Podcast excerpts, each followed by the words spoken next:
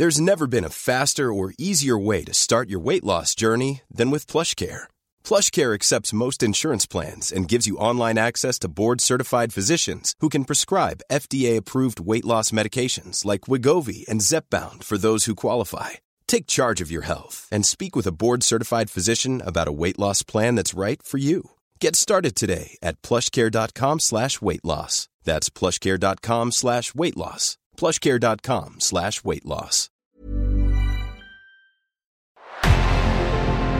En revenant à la lampe à huile, je ne crois pas au modèle Amish.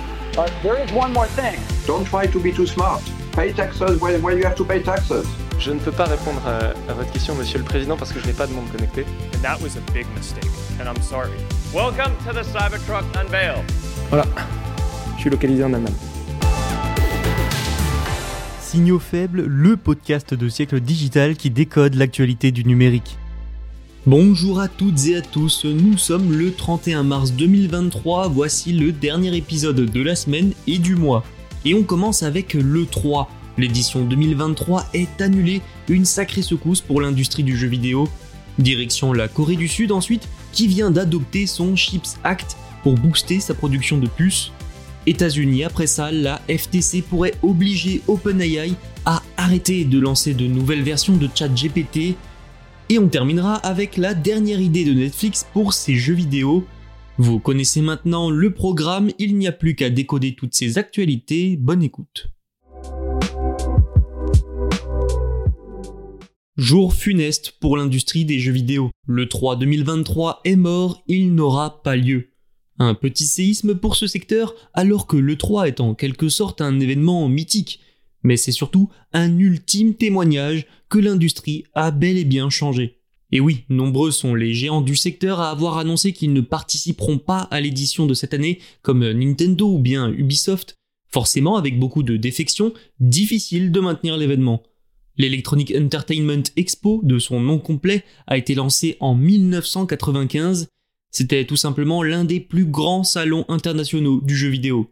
Mais depuis la pandémie, le secteur est en pleine mutation, et ces dernières années ont prouvé que l'E3 et la visibilité qu'il offre ne sont plus forcément nécessaires. L'événement a été annulé en 2020, en 2021 il s'est uniquement déroulé en distanciel, en 2022 rebelote, l'événement est annulé, L'édition 2023 devait donc être celle du grand retour, mais les années précédentes ont montré que les développeurs et les éditeurs ont les moyens de faire sensation sans l'investissement d'un grand stand à l'E3.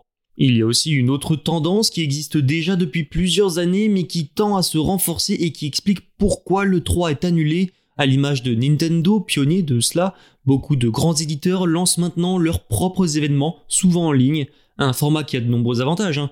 Ils décident eux-mêmes du cycle de jeu à adopter, de la date de la présentation, quand ça les arrange le plus.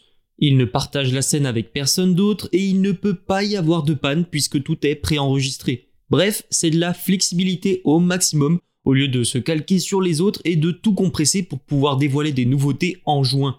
Le succès de la PlayStation 5 et des Xbox Series lancés en pleine pandémie en 2020 a également démontré qu'il n'y a pas nécessité de présenter du nouveau matériel à l'E3 pour en faire un succès. Vous l'entendez donc depuis des années, il n'y a plus beaucoup d'arguments en faveur de l'E3. Alors attention, ça ne veut pas dire que ce genre de convention est mort. Après tout, des salons plus grands se tiennent toujours comme la Gamescom ou bien le CES, mais l'industrie du jeu vidéo a énormément évolué vers le cloud gaming avec de nouveaux acteurs, mais surtout avec le numérique et le distanciel qui ont pris une importance énorme et qui rendent en partie obsolète le 3.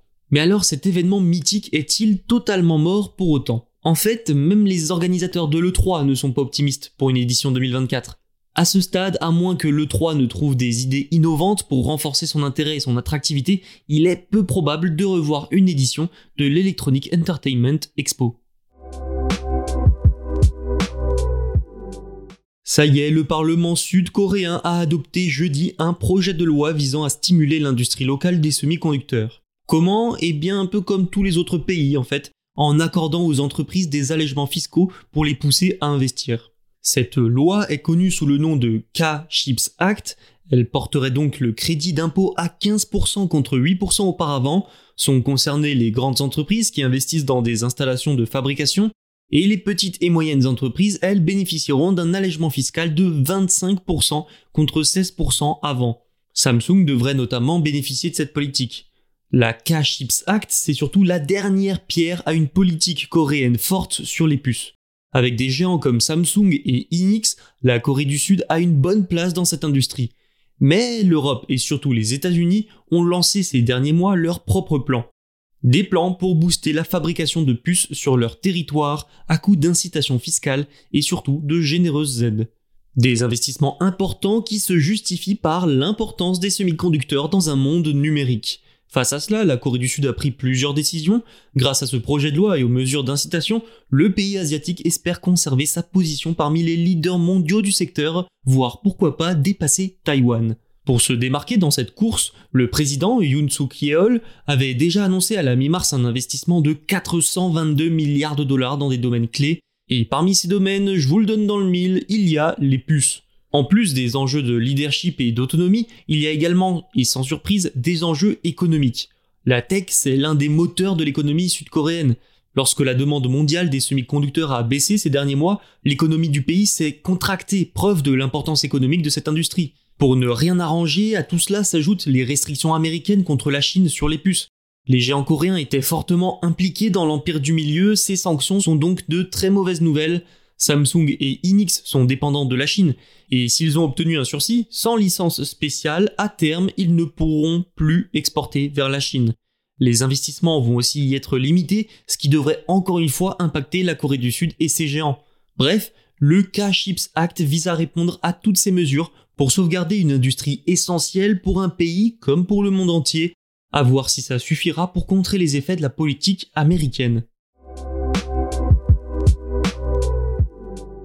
Des nouvelles d'OpenAI, la société derrière ChatGPT. L'organisation de recherche à but non lucratif Center for AI and Digital Policy a déposé une plainte auprès de la Federal Trade Commission, la FTC, elle explique qu'OpenAI viole la loi américaine en publiant ses modèles d'IA génératifs comme GPT-4. Selon l'organisation, ce genre de modèle est, je cite, partial et trompeur et menacerait à la fois la vie privée et la sécurité publique.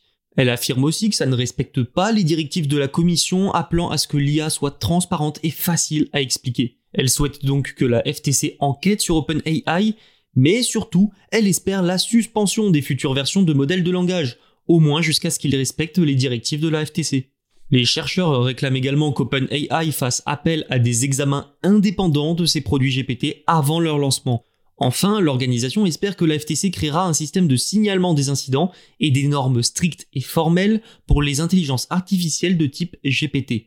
On le voit, beaucoup de demandes de revendications. Hein. Les détracteurs de ChatGPT, de Google Bard aussi, bref, des intelligences artificielles génératives sont de plus en plus nombreux en cause notamment des résultats problématiques comme des hallucinations, des déclarations inexactes, des discours de haine, des préjugés, de la manipulation ou encore des problèmes d'éthique. L'autre problème, on le voit déjà avec des IA comme Midjourney et ses images, c'est que les gens se fient à l'IA sans vérifier son contenu, ou bien se fient à des images et des textes générés par des robots sans vérifier la source ou l'authenticité. À ce stade, rien ne permet d'affirmer que la FTC donnera suite à la plainte, mais ce qui est sûr, c'est que si elle fixe des exigences, ça affectera toute l'industrie. Ça améliorerait, oui, la fiabilité des IA, c'est sûr, mais ça pourrait aussi ralentir le rythme de leur développement. Netflix n'abandonne pas les jeux vidéo. Le géant du streaming aurait peut-être commencé à tester des jeux, mais pour la télévision, selon Bloomberg. Le média américain évoque des codes cachés faisant référence à des jeux se jouant sur la télévision, ainsi qu'un code supplémentaire indiquant la possibilité de pouvoir utiliser des téléphones comme une manette pour y jouer. Actuellement, les jeux Netflix sont seulement accessibles depuis votre smartphone, votre ordinateur ou votre tablette. Et oui, rappelons que le géant du streaming a déjà lancé des jeux sur Android, iPhone et iPad dès 2021, mais pour le moment, ça oblige les utilisateurs à télécharger des jeux depuis l'App Store ou depuis Google Play. Netflix a rapidement amélioré cela, le but de ces jeux étant d'augmenter l'engagement et de fidéliser, il est désormais possible d'accéder aux jeux depuis l'application Netflix. Oui mais voilà, sur l'application Netflix pour télévision, ces jeux sont totalement absents, inaccessibles. Les jeux vidéo, c'est aussi une manne de revenus supplémentaires indirecte. Hein. Netflix peut espérer attirer et retenir de nouveaux utilisateurs. En 2018, 25% des utilisateurs de Netflix utilisaient la plateforme depuis la télévision, un chiffre qui, avec la démocratisation des smart TV, a pu augmenter, mais Netflix ne publiant pas ces statistiques, difficile d'en savoir plus. Reste que la télévision est un support important pour le géant et qu'inclure les jeux vidéo sur ses terminaux ne peut être que bénéfique. C'est déjà la fin de cet épisode, merci de l'avoir écouté. Vous pouvez vous abonner pour ne rien manquer. Tous les podcasts de Siècle Digital sont disponibles sur siècledigital.fr et les plateformes de streaming. À lundi pour de nouveaux signaux faibles. When you make decisions for your company, you look for the no-brainers. If you have a lot of mailing to do, stamps.com is the ultimate no-brainer. Use the stamps.com mobile app to mail everything you need to keep your business running with up to 89% off USPS and UPS. Make the same no-brainer decision as over 1 million other businesses with stamps.com. Use code PROGRAM for a special offer. That's stamps.com, code PROGRAM.